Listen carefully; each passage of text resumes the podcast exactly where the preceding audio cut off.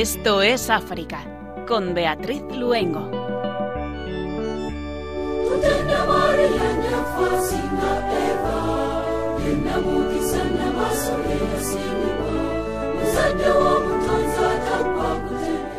Muy buenas tardes a nuestros queridos oyentes. En este primer día del mes de julio comenzamos este rato en que de la mano de la Virgen nos acercamos al continente africano. Hoy nos vamos a ir hasta allí con un programa lleno de contenidos que nos llevará a Camerún, un país conocido como el África en miniatura, porque en él se pueden encontrar casi todos los climas y ecosistemas africanos, así como más de 200 grupos étnicos diferentes. Les saludamos Germán García en el control de sonido y Beatriz Luengo quien les habla.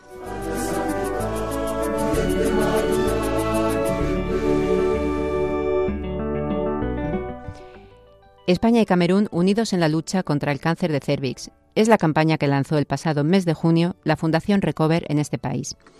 Hoy nos acompaña su directora Chus de la Fuente Guitart para contarnos todos los detalles de esta iniciativa que comenzó con la primera jornada de cáncer de cervix en Yaoundé, su capital. Pedro Calasanz nos trae la figura de un joven carmelita camerunes también, Jean Thierry del Niño Jesús y de la Pasión, un siervo de Dios cuya causa de canonización ha sido ya trasladada a la Congregación Vaticana para las Causas de los Santos. Con Miriam San Martín López y su madre, Dolores López, recordaremos el origen y significado del Día del Niño Africano, celebrado el pasado 16 de junio. Comenzamos, esto es África.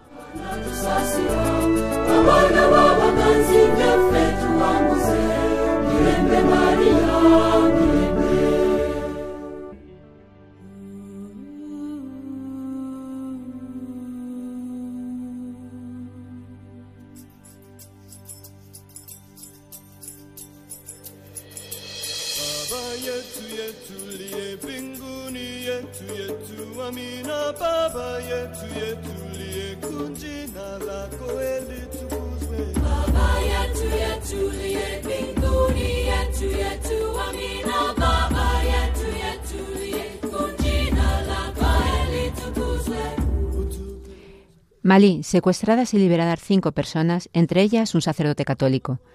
El sacerdote de la Conferencia Episcopal de Mali, padre Alexis Dembélé, confirmó que el párroco de la localidad rural de Segué, padre León Dullón, fue secuestrado con otros cuatro fieles el pasado 21 de junio y liberados el 23 en la región de Bandiagra.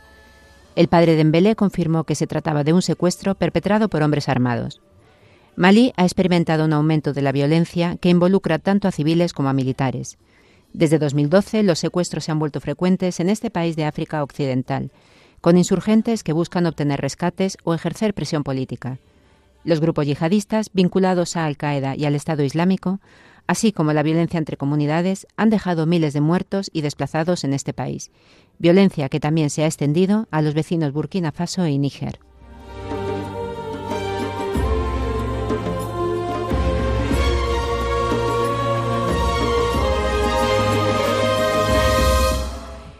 Etiopía, situación humanitaria catastrófica en Tigray. Llamamiento a los misioneros del Coordinador Europeo para los Católicos Eritreos.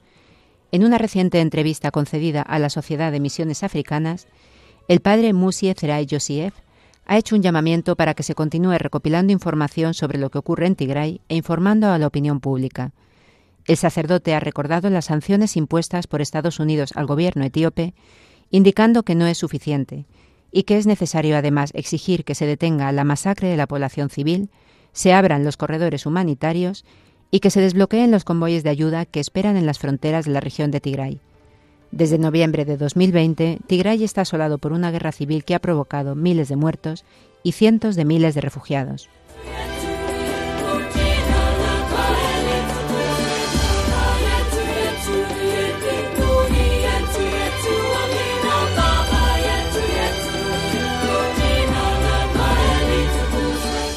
Guinea-Bissau reabre sus puertas tras casi 20 años el Centro de Formación Catequética para Familias Catequistas del Mundo Rural. El Centro de Formación Beato Isidoro Bacanya, en el norte de Guinea, reabrió sus puertas el pasado mes de junio con una ceremonia presidida por Monseñor José Lamprasá. En su homilía, Monseñor pidió perseverancia a las familias catequistas, invitándolas a tomar a Jesucristo como modelo de vida para contagiar positivamente a los habitantes de su pueblo. El centro de catequesis es una estructura interdiocesana al servicio de la Iglesia Guinea-Bissau.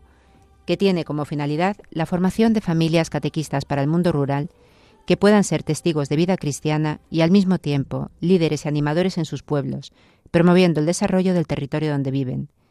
Es una importante iniciativa para la vida de las comunidades cristianas, especialmente en los pueblos más alejados.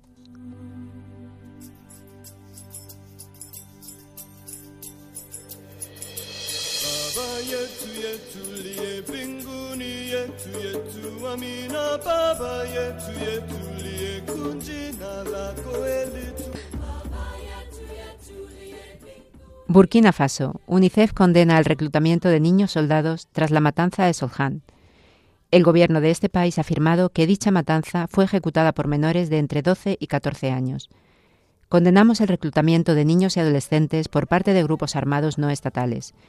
Es una grave violación de sus derechos fundamentales, ha dicho la representante de UNICEF en el país africano, Sandra Latouf. Recordamos que las poblaciones civiles nunca deben ser víctimas u objetivos de los ataques. Las familias y los niños deben ser protegidos en todas partes y en todo momento, ha señalado. Por último, Latouf ha apostado por mantener la promesa hecha en la Carta Africana sobre los derechos y el bienestar del niño, proteger a todos los niños de las consecuencias del conflicto armado, otros desastres y emergencias.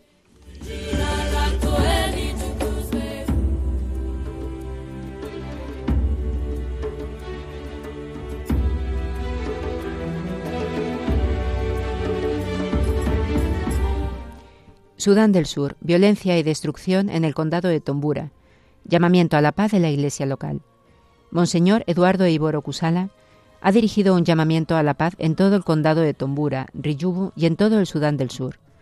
La situación es muy grave. Hemos entrado en el quinto día de disturbios y de violencia, de muertos, heridos, y muchos niños vagan por las calles en busca de comida o refugio. Los enfrentamientos, los conflictos, la violencia no conducen a la paz solo conducen a la destrucción y a la muerte. Insto a nuestros gobernantes y a toda la sociedad civil a que intervengan para salvar a nuestra comunidad y detener la violencia en Tombura, ha dicho Monseñor. El obispo Iboro también ha hecho su más sincero llamamiento a los medios de comunicación social para que difundan mensajes que conduzcan a la paz y no alienten más la violencia.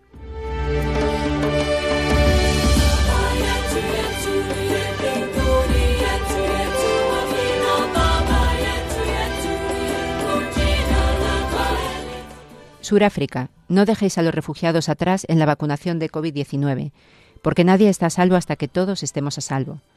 Es la denuncia de la Conferencia Episcopal de África Austral, que incluye a los obispos de Suráfrica, Botswana y Suazilandia, con motivo del Día Mundial del Refugiado, celebrado el domingo 20 de junio. Los refugiados de varios países africanos siguen siendo excluidos de las vacunas, incluido el suministro de equipos de protección personal y la vacunación contra el coronavirus y piden a los gobiernos que promuevan y apoyen el acceso de los refugiados a los servicios sanitarios. Los obispos recuerdan la enseñanza de San Juan Pablo II en su solicitud Rey Socialis. La virtud de la solidaridad es un compromiso firme y duradero con el bien común, que a menudo puede implicar un sacrificio personal por parte de algunos miembros de la comunidad para proteger los derechos de otros miembros más vulnerables.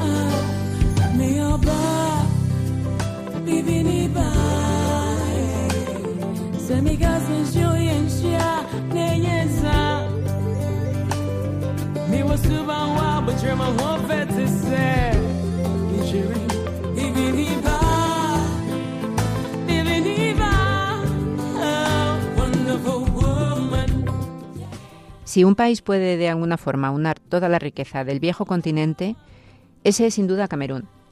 Un país de una enorme riqueza paisajística, fauna, cientos de tribus ancestrales, con más de 200 grupos étnicos diferentes y donde se hablan más de 250 lenguas. En Yaoundé, su capital, tuvo lugar el pasado mes de junio la primera jornada de cáncer de cervix organizada por Fundación Recover. Bajo el lema España y Camerún unidos en la lucha contra el cáncer de cervix, dio comienzo a una serie de iniciativas que van desde la sensibilización hasta el intercambio de conocimientos entre profesionales de los dos países.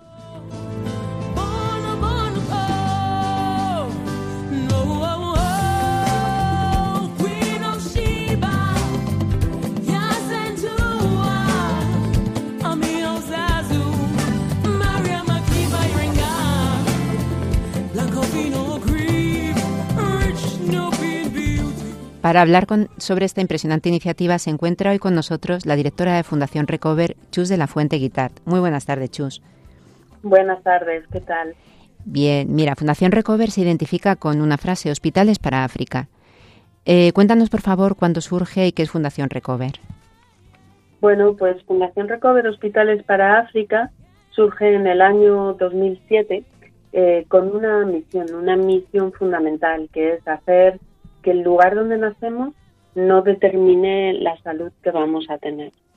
Bueno, pues bajo esta frase y con el apellido Hospitales para África, pues la fundación empieza a trabajar justo eh, eh, con ese foco, ¿no? La sanidad, el sistema de salud en África subsahariana entendemos que necesita ser mejorado para que todas las personas eh, con independencia de cuál sea su condición social, tengan acceso al derecho a la salud, a todos, al ODS 3. Y es así como empieza a trabajar Recover en el año 2007. Ya hace casi 15 años que estamos con este objetivo trabajando. Aunque ya has estado con nosotros en el programa en alguna ocasión, nos gustaría que nos compartieras de nuevo en qué países del continente africano estáis trabajando y también algunos de los proyectos que actualmente está llevando a cabo. Bueno, pues antes hablabas de Camerún y es el país en el que comenzamos en 2007 y es el país en el que más presencia tenemos.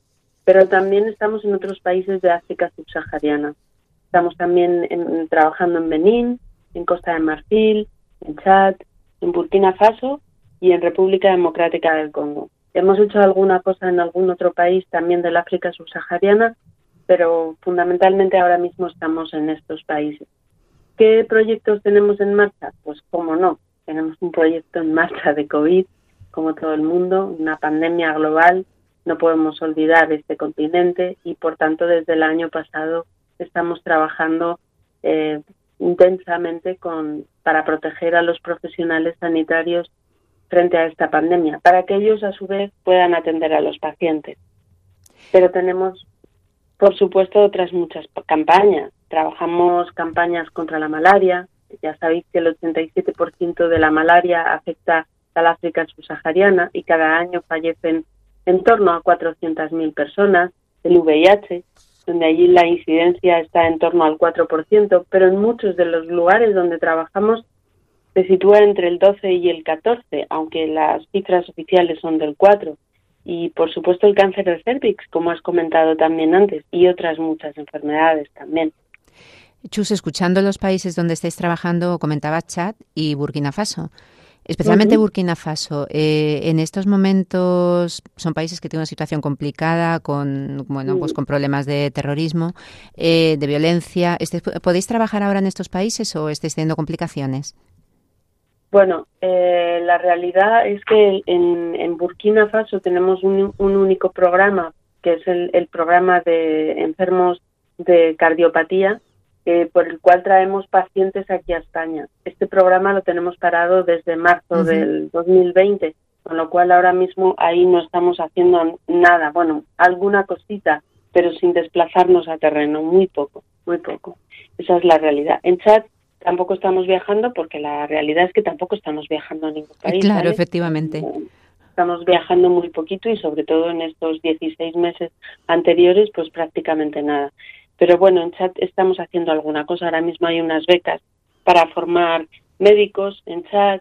Eh, bueno, algunas se han enviado libros de medicina también para la universidad con la que estamos colaborando en Chad, Universidad de Medicina. Bueno, alguna cosita se hace, pero poco. El pasado mes de junio, vamos recientemente, eh, Fundación Recover lanzó una campaña de difusión bajo el título España y Camerún unidos en la lucha contra el cáncer de cervix. Sitúanos, por favor, un poco sobre qué es el cáncer de cervix. Bueno, pues el cáncer de cervix, por ejemplo, en Camerún, que es donde efectivamente hemos lanzado esta campaña, cada día mueren cuatro mujeres en Camerún por, por el cáncer de cervix, ¿no?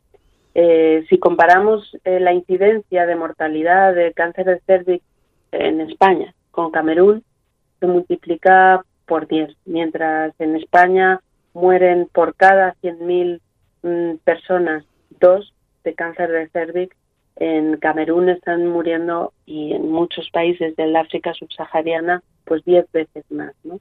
y, y la curiosidad de todo esto es que la prevención podría rebajar muchísimo estas cifras, como se ha hecho en España.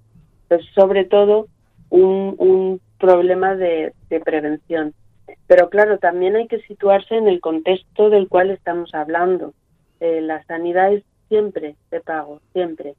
Y el cáncer de cervix es una enfermedad que, que solamente da la cara cuando ya está muy avanzado, cuando ya prácticamente no puedes hacer nada.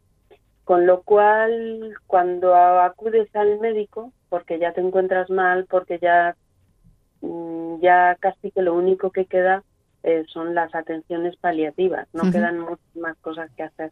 Entonces es fundamental eh, trabajar con él porque en la prevención el 80% de los casos se, se evita el fallecimiento, el 80%.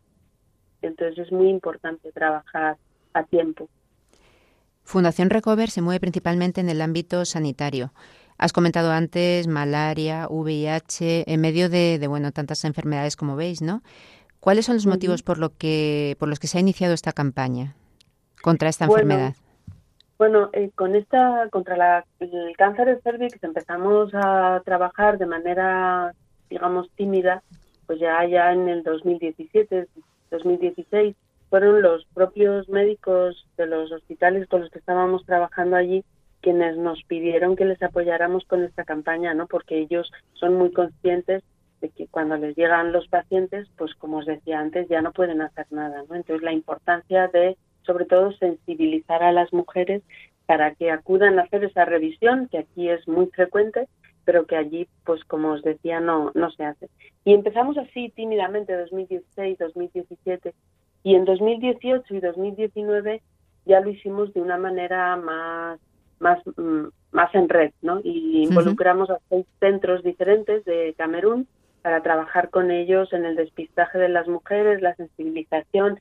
El año pasado teníamos previsto hacerlo también, pero bueno, la pandemia es verdad que nos ha cambiado un poco el ritmo a todos y el año pasado no se pudo hacer.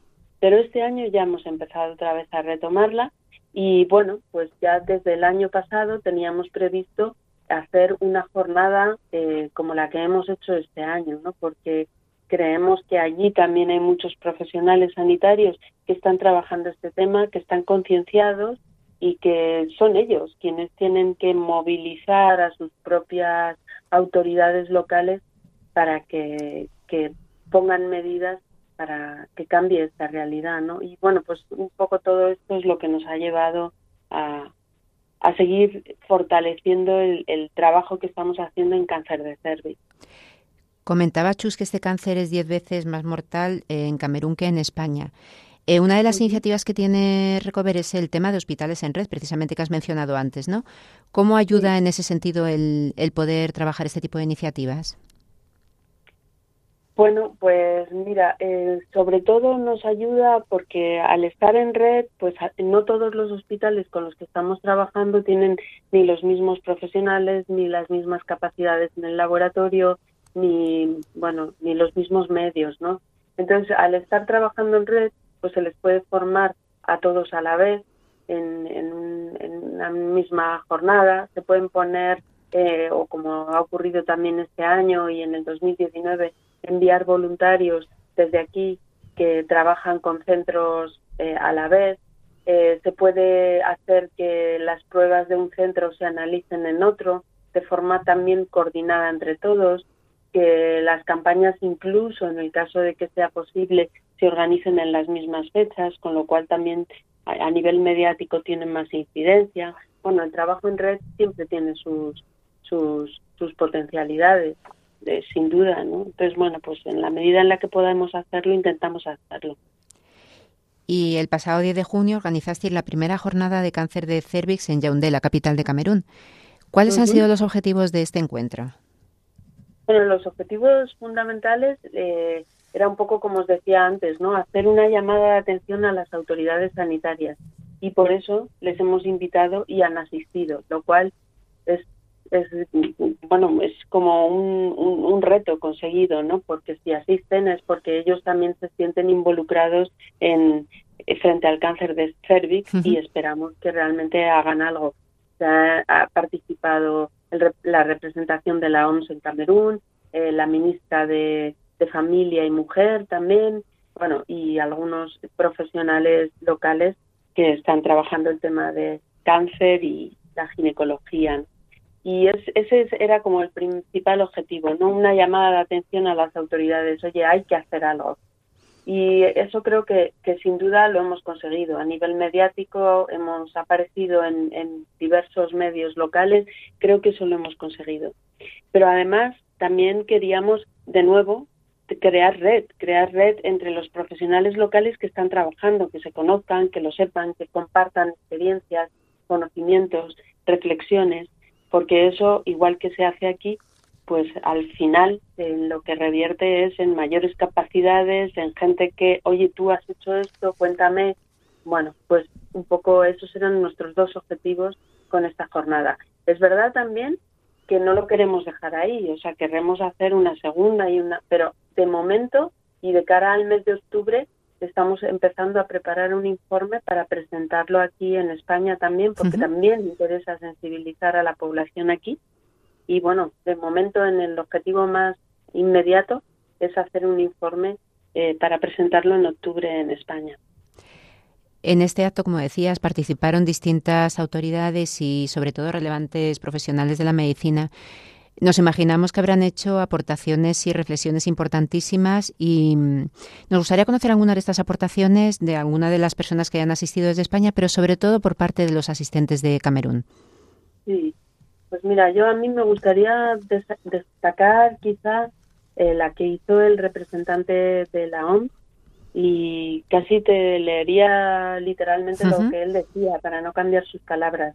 La desaparición del cáncer de cervix sigue siendo uno de los compromisos de la OMS. Todos los países de la OCDE vacunan contra el VPH, que es el virus que provoca el cáncer de cervix, que no lo había mencionado antes.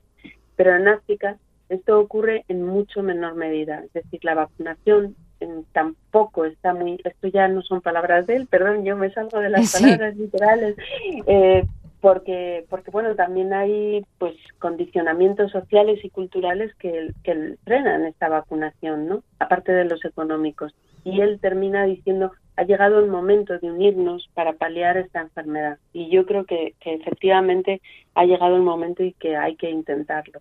O, por ejemplo, la que decía también la ministra de Mujer y Familia, que decía, la sensibilización de la población a través de las campañas es muy importante, así como poder impactar en todas las capas de la sociedad. Es un tema que concierne a todos, puesto que esta enfermedad afecta a todas las familias. Y va un poco también en la línea de lo que te decía antes, ¿no? Esto nos afecta a todos, con independencia de nuestra condición social. El papel de la mujer en Camerún, en otros muchos países, es primordial. Cuando falla una mujer, cuando falta una mujer, eh, la familia se resiente muchísimo. Entonces es algo que hay que, que está en la mano de todos hacer, hacer algo para, para revertirlo, porque como decía al principio, eh, la mortalidad se puede reducir en un 80% si se coge a tiempo, con lo cual merecen la pena los esfuerzos. En paralelo a esta iniciativa viajaron también a Camerún un grupo de especialistas españoles con objeto de realizar una campaña de, bueno, campaña de sensibilización, detección y tratamiento del cáncer de cervix. Cuéntanos, por favor, en qué ha consistido esta, esta iniciativa. Bueno, estas voluntarias ya han participado en la campaña, por ejemplo, en la del 2019 que os comentaba antes, y este año pues eh, ellas volvían a participar. Intentaron en el 2020, no. Bueno, entonces ellas han estado en uno de los centros con los que se va a hacer la campaña en el 2021, que es también cierto que este año la campaña va a ser, se va a ver un poco reducida en cuanto al número de mujeres atendidas, porque la captación de fondos está siendo dura y difícil y no contamos con tantos fondos como en el 2018 y el 2019 y bueno, pues ellas han viajado a uno de los centros, han estado durante una semana trabajando intensamente con ese centro, un centro rural que hay en la región de Bicop, en, Camerún, y han, han estado despistando a 200 mujeres junto con los profesionales de ese centro. Ellas han hecho eh, la campaña de sensibilización, también la de detección de las mujeres, el análisis de, de quienes daban positivo y quienes daban negativo. Y bueno, pues en aquellos casos que han dado positivo, pues se han hecho las conizaciones y las histerectomías que han considerado pertinentes. Eh, además, han participado también en la jornada de la que estábamos hablando antes. también han estado contando un poco la experiencia española y desde el centro de BICOP, donde ellas han estado, pues se han presentado también en esta jornada eh, los resultados de las campañas que se hicieron con estas mismas voluntarias en el año 2019. O sea que bueno, es un poco una mezcla de, es un trabajo yo creo que bastante completo porque tiene práctica en terreno, con formación, con participación en una jornada y luego se le va a dar continuidad en el informe que os comentaba también para presentar en octubre. O sea que creo que es un, una manera interesante de trabajar sobre una patología concreta, reforzándola desde, todos los frentes. Antes has comentado así un poquito por encima, ¿no? ¿Qué acciones se, se realizan en el caso de que en el estudio a una mujer se le detecten células cancerosas? Detállanos un poquito más estas acciones y a mí me gustaría conocer también un poquito el papel de, de la familia, ¿no? Y de la un poco de la sociedad, cómo reacciona ante este tipo de enfermedad. Bueno, pues eh, curiosamente ocurre un poco también, pues como con el VIH, ¿no? Eh, cuando ahora aquí quizá ya ya no existe esa estigmatización para un paciente que tiene VIH, pero en Camerún sí, alguien que da positivo en el VIH, pues se siente estigmatizado, no lo comparte ni siquiera con su familia, lo cual también incide en que se siga extendiendo el VIH pues lo mismo ocurre un poco con el cáncer de cervix, ¿no? O sea, los condicionantes sociales y religiosos también, pues en muchos casos hacen que la mujer se sienta sola y se avergüence de contarlo y no lo, no lo comparten, no lo dicen ni siquiera en su familia y eso hace que sea aún más difícil frenar y hacer que participen en las campañas de despistaje, ¿no? Entonces, bueno, pues esa es un poco eh, la incidencia que tiene en la familia y la incidencia que tiene en la mujer, que es quien lo sufre. Además, la combinación de ambas cosas, de cáncer de cervix con VIH, eh, pues hace que, el impacto sea aún mayor, porque el VIH te baja todas las defensas, con lo cual eh, el, cáncer de cervix está producido por otro virus y bueno, pues, pues eso lo, se acrecienta, o digamos que se alimentan uno al otro. Bueno, no sé si te he contestado. Perfectamente. Como en casi todos los tipos de, cáncer, la prevención y la detección precoz eh, suelen ser claves para reducir, lo, decía, lo decías antes, ¿no? Para reducir mucho la mortalidad. ¿Crees que en Camerún, pero yo casi te preguntaría eh, por el resto de África, ¿no? ¿Existe la suficiente concienciación, tanto en el ámbito sanitario como por parte de las autoridades, de que se pueda llevar a cabo esta, esta detección precoz? A ver, yo creo que por parte de las autoridades existe esa concienciación. Yo creo que, que debería, eh, o sea, que, es cierto que son conscientes de que hay que hacer esa, estas labores de concienciación, pero también es verdad que las cifras de mujeres a las cuales se está sensibilizando, a las cuales les está llegando este mensaje, es muy bajo, bajísimo. Eh, así en grandes números pues solo una de cada tres mujeres eh, realiza despistaje eh, en términos generales, ¿no? Cuando debería ser pues prácticamente todas, por no decir todas, ¿no? Entonces, bueno, creo que por eso hay que trabajar mucho en todos estos países, no únicamente en Camerún, sino en los países conlindantes, para que la sensibilización crezca y, se hagan despistajes, seguimientos de las mujeres. De, incluso eh, otro de los temas, la vacunación. La vacunación contra el, v, contra el virus del, del VPH, que también está en los planes sanitarios de estos países, pero apenas está vacunando, está vacunando muy poco. Entonces, bueno, ambas dos cosas creo que hay que combinarlas eficazmente. Estamos seguros de que en Fundación Recover, bueno, además si entras en la página web se pueden ver muchas historias de, pacientes con final feliz. Nos encantaría que nos compartieras con nuestros oyentes algunas de estas historias, además en, gente muy joven. Sí, sí, hay muchas, hay, la verdad es que hay muchas, muchas historias. Están los 167 pacientes que han venido a España para tener una segunda oportunidad y ahí hay pues mucha, mucha gente. Quizá a mí la que más me viene a la cara y a la mente porque, bueno, quizás dos. Eh, Nina, que estuvo el año pasado aquí. A ver, Nina llegó en 2019, finales del 2019. Debería haberse marchado marzo porque se le alargó un poco el tratamiento en España. Debería haberse marchado como en marzo, pero le, le pilló el confinamiento y bueno, pues estuvo confinada aquí en España, la pobrecilla, sola en el piso de acogida, porque tampoco podíamos ir a verla, pero estábamos todos recluidos en nuestra casa. Claro.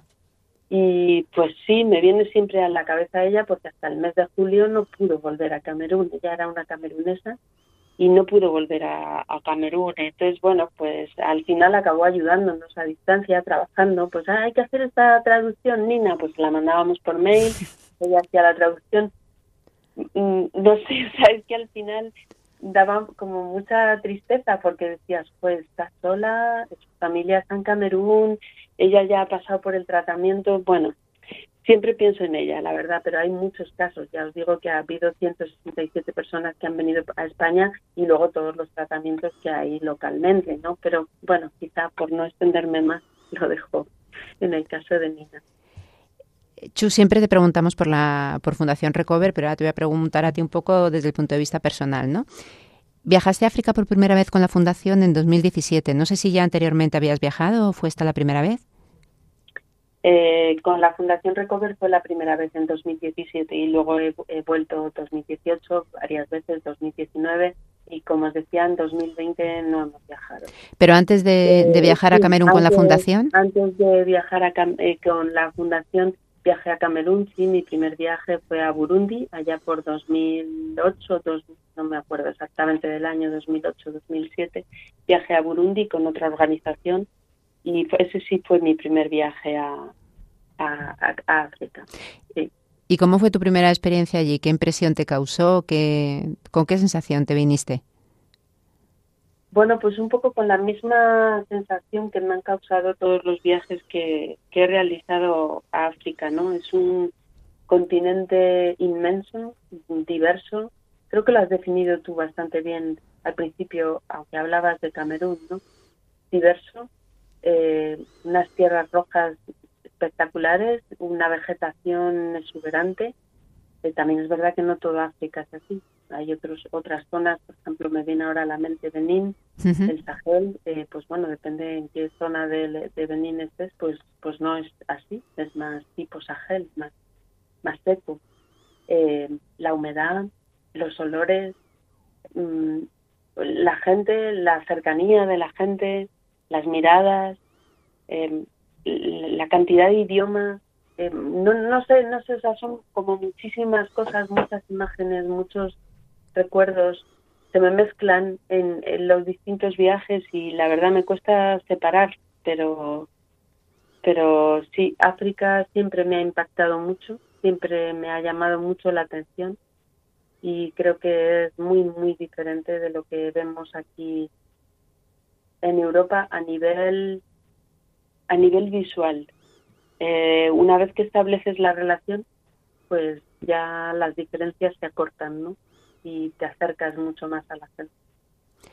Yo coincido contigo en que ese estereotipo de que tenemos a veces de África, ¿no? De ser muy seca y, y muchos niños muy desnutridos, bueno, pues es verdad que existe y existe en determinadas zonas, pero también es verdad que, que, bueno, yo estoy completamente de acuerdo contigo, que es exuberante y una vegetación maravillosa, es muy húmeda, es casi todo lo contrario de lo que vemos muchas veces, ¿no? Sí, sí, sí, sí, sí, sí. Es espectacular. La verdad es que es tan tan inmensa, hmm. tan inmensa que tiene espacio para todo. Efectivamente. Y después de varios años, desde que fuiste a Burundi y ahora con, estos viajes que has realizado con Recover, ¿cómo lo percibes ahora? Porque seguro que hay del primer viaje a cuando vas ahora hay una diferencia. ¿Y cómo sientes que ha cambiado tu, tu vida?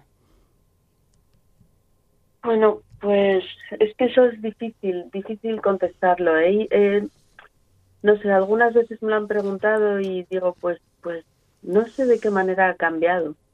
No lo sé, pero seguro que ha dejado una huella mm, profunda, como a muchísimas personas que conozco y que han pasado por África. Pasar por África sin que te deje huella em, es, es casi imposible, creo. No sé si nosotros dejamos alguna huella, no lo sé. Tristemente hemos dejado muchas penosas huellas, de todos los que hemos ido por allí pero sin duda siempre te deja, te deja una huella. Y lo que más me duele, lo que más me duele siempre es pues estar viviendo estos 16 meses con una pandemia, insisto, global, que nos está afectando a todos y que nos pasamos el día hablando de en no sé dónde y en no sé qué, y no hablamos de África. Y entonces yo digo, es increíble. Está a 14 kilómetros de España, empieza África. Ahí empieza solo 14 kilómetros y no apenas hablamos de África. Eso es quizá lo que a mí más me, me queda siempre mm, como de pozo, ¿no? O sea, como de ¿cómo es posible? ¿Por qué ocurre esto? Solo pensamos y hablamos de África cuando nos referimos a esas pateras que llegan a nuestras costas y, y que las vemos a veces con compasión, a veces con rechazo, pero realmente, realmente lo que a mí me lleva es, lo que hay que analizar es por qué llegan esas pateras. Eso es lo que hay que analizar en profundidad. No sé, bueno, creo que me he ido por las ramas, pero es que cuando... En absoluto, Chus. Oye, yo quería preguntarte ahora con bueno con la situación de incertidumbre que hay también y las dificultades que ha habido estos años, bueno, en el 2020 y ahora todavía también, ¿no? Eh, perspectivas de proyectos, de cómo, cómo estás viviendo este tiempo tan, tan incierto y tan extraño. Pues lo estamos viviendo mm, por una parte en la distancia, porque como ya os digo, este viaje de estas voluntarias ha sido el primero que hemos hecho en 16 meses. La primera vez que alguien de Recover ha puesto el pie allí, gracias a que tenemos eh, personas en Camerún, camerunesas, trabajando, hemos podido estar viendo el trabajo que íbamos haciendo, pero sin poder viajar ni nosotros para allá ni ellas para acá, ¿no? Y eso, pues de alguna manera te hace sentir más lejanía, ¿no? Eh, pero bueno, a la vez también es cierto que hemos descubierto que la virtualidad también tiene sus potencialidades, ¿no? Entonces, bueno, pues esas estas personas con las que trabajamos allí, que antes solo hablábamos cuando viajábamos, pues ahora las tenemos todo el día en el Meet, todo el día en las videoconferencias y estamos todo el rato hablando. Pues, por ejemplo, la semana que viene, que tenemos la, rendición de cuentas del 2020 para socios, donantes, pues, pues sin ningún problema y sin ningún coste adicional tendremos a estas personas contando lo que hemos hecho en vivo y en directo, siempre que la conexión a Internet nos lo permita, que a veces no nos lo permite. A veces hace una mala pasada, sí. Claro, pues esas cosas pues las hemos aprendido gracias a esta pandemia, porque antes no, no lo hacíamos, siempre era a costa de viaje. Y bueno, pues eso, eso sí nos lo ha permitido. Pero bueno, también, pues como os estaba diciendo antes, pues cosas como la, el cáncer de cervix, el año pasado no lo pudimos hacer, este año tenemos menos fondos, eh, pero queremos no parar. Entonces, las, las formaciones, pues las formaciones las estamos haciendo de manera virtual, que antes no las hacíamos hemos puesto en marcha una plataforma de formación online, estamos haciendo formación online con, los países que os he mencionado antes. Bueno, estamos haciendo otro tipo de cosas para no parar, para que para que la sanidad en África, desde lo poco que puede aportar Fundación Recover, no se frene. Pues muchísimas muchísimas gracias, Chus de la Fuente Guitar, directora de Fundación Recover. Bueno, enhorabuena por esta fantástica iniciativa y también, bueno, te damos las gracias por una vez más habernos dicho que sí para estar aquí con nosotros en Esto es África, en Radio María. Nada, muchas gracias a vosotros por invitarnos. A ti, Chus, un abrazo. Venga, un fuerte abrazo. Hasta luego.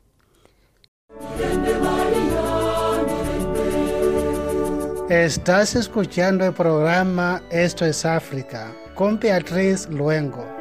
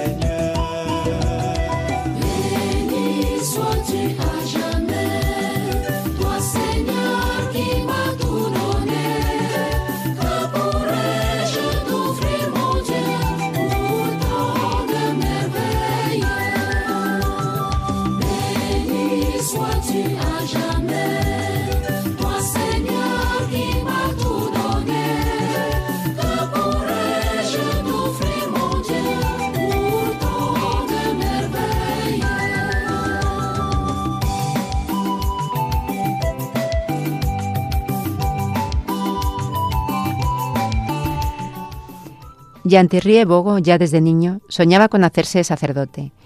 Un joven en honor de santidad originario de Camerún, que soñaba con convertirse en Jesús y que se acercó a él sobre todo a través del camino del sufrimiento. Nos vamos a acercar ahora a su figura, a la figura de este siervo de Dios, Jean-Thierry del Niño Jesús y de la Pasión, Carmelita Descalzo. Nos trae esta noticia publicada por Obras Misionales Pontificias nuestro compañero Pedro Calasanz.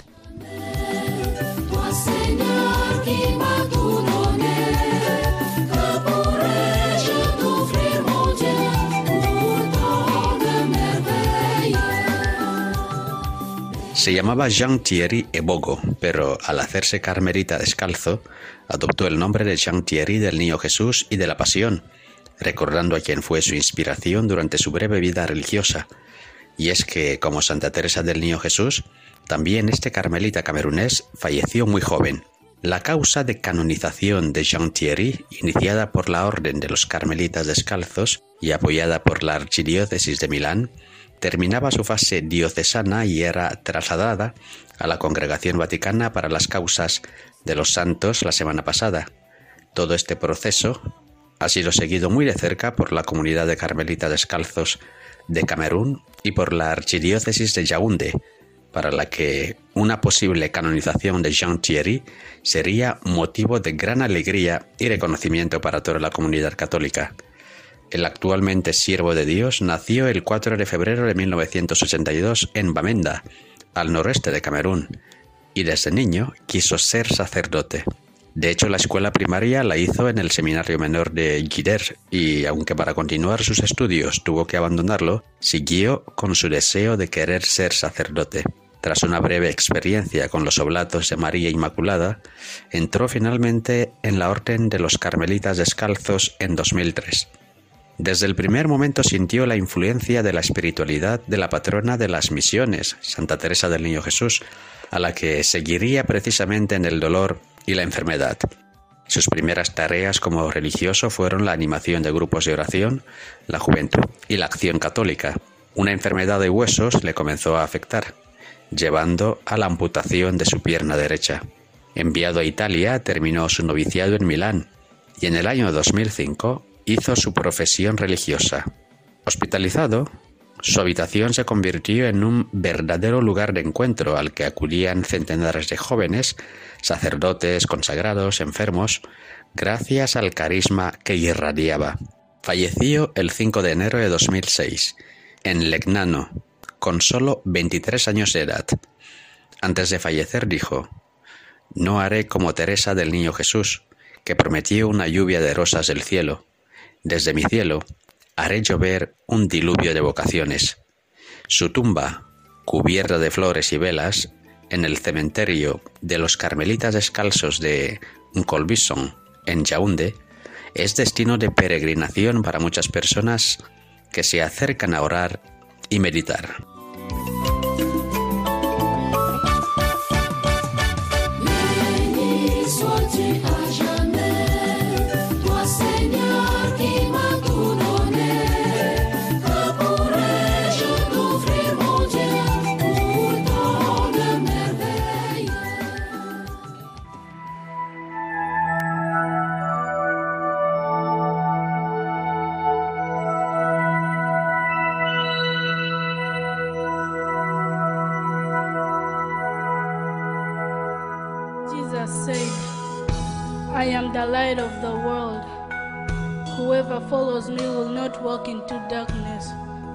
Will walk to the light of life.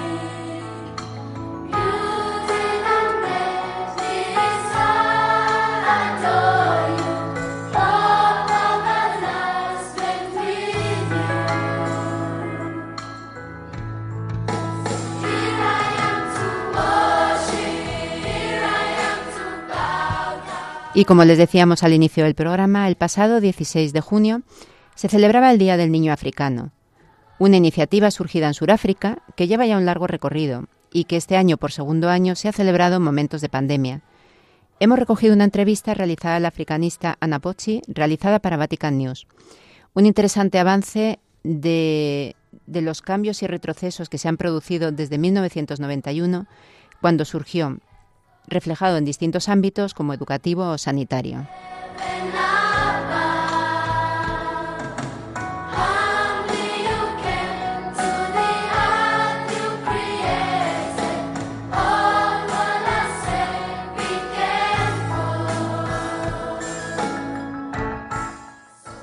El Día del Niño Africano se celebra cada 16 de junio en recuerdo de la masacre de Soweto, Sudáfrica, en 1976, cuando los jóvenes salieron a la calle para exigir una educación de calidad.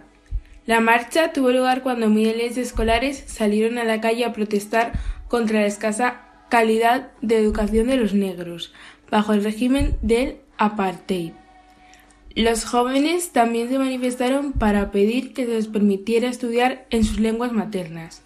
El régimen mandó disparar contra los manifestantes, masacrando a cientos de chicos y chicas.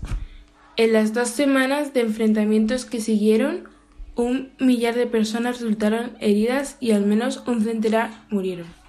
Para honrar su memoria, desde 1991 se celebra un día, primero para la Organización para la Unidad Africana y luego también por las Naciones Unidas, para llamar la atención sobre las condiciones de vida de los niños y jóvenes del continente.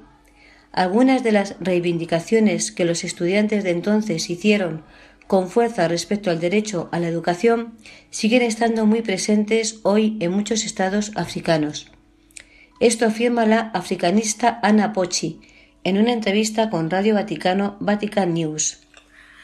Hay que decir que en Sudáfrica se han dado muchos pasos adelante en comparación con el día que hoy conmemoramos. ha dicho, basta pensar que en el país se reconocen 11 lenguas oficiales, mientras que en aquella época los jóvenes tenían que estudiar solo en la lengua hablada por los blancos, principalmente el afrikaans.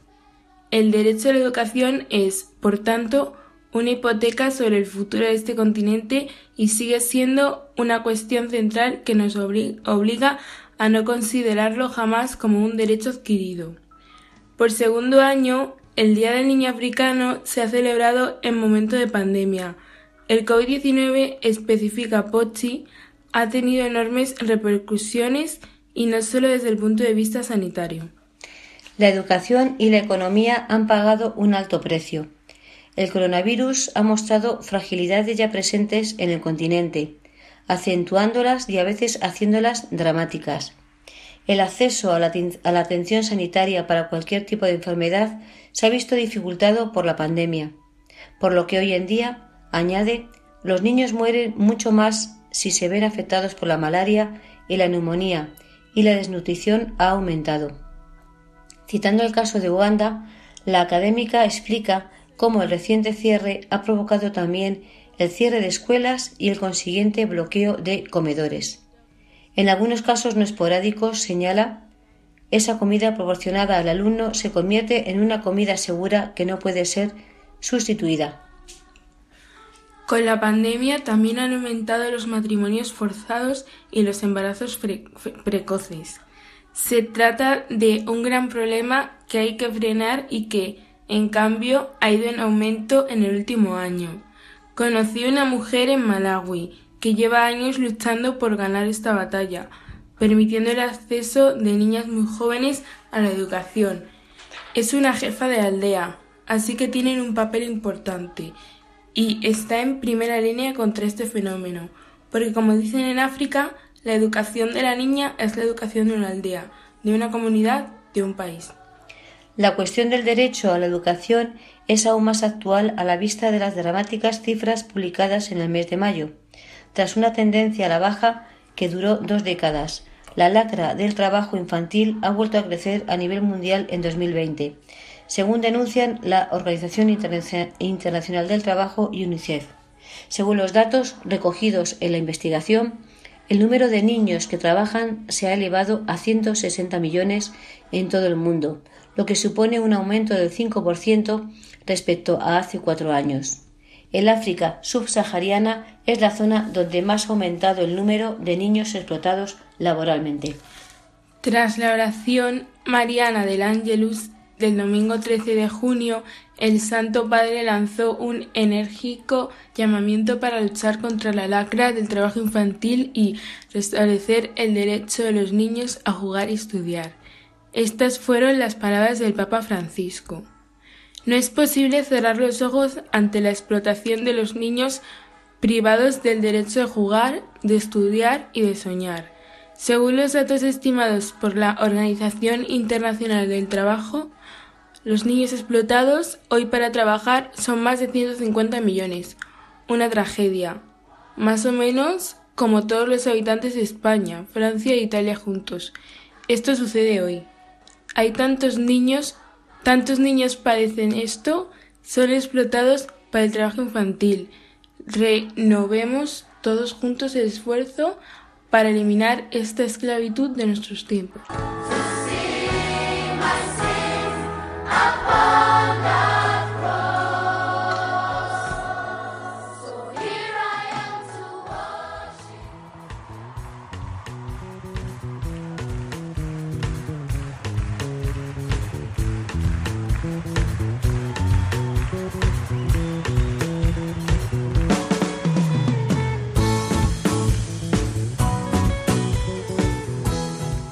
Hoy en Esto es África, nuestro país ha sido Camerún.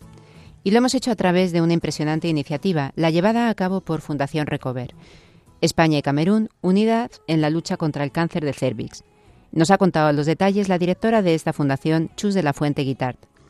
Y en este país, Camerún, nació también Jean Terry del Niño Jesús y de la Pasión, Carmelita Descalzo, un joven en olor de santidad, un siervo de Dios que se acercó a Jesús a través del sufrimiento y cuya causa de canonización ha sido ya trasladada a la Congregación Vaticana para las Causas de los Santos. Testimonio para la Iglesia de Camerún y para la Iglesia Universal. Nos lo ha contado Pedro Calasanz. Miriam San Martín López y su madre María Dolores López nos han traído el Día del Niño Africano, que se celebra cada 16 de junio en recuerdo de la masacre de Soweto, en Sudáfrica. Un repaso y análisis de la africanista Ana Pochi sobre los cambios producidos desde entonces.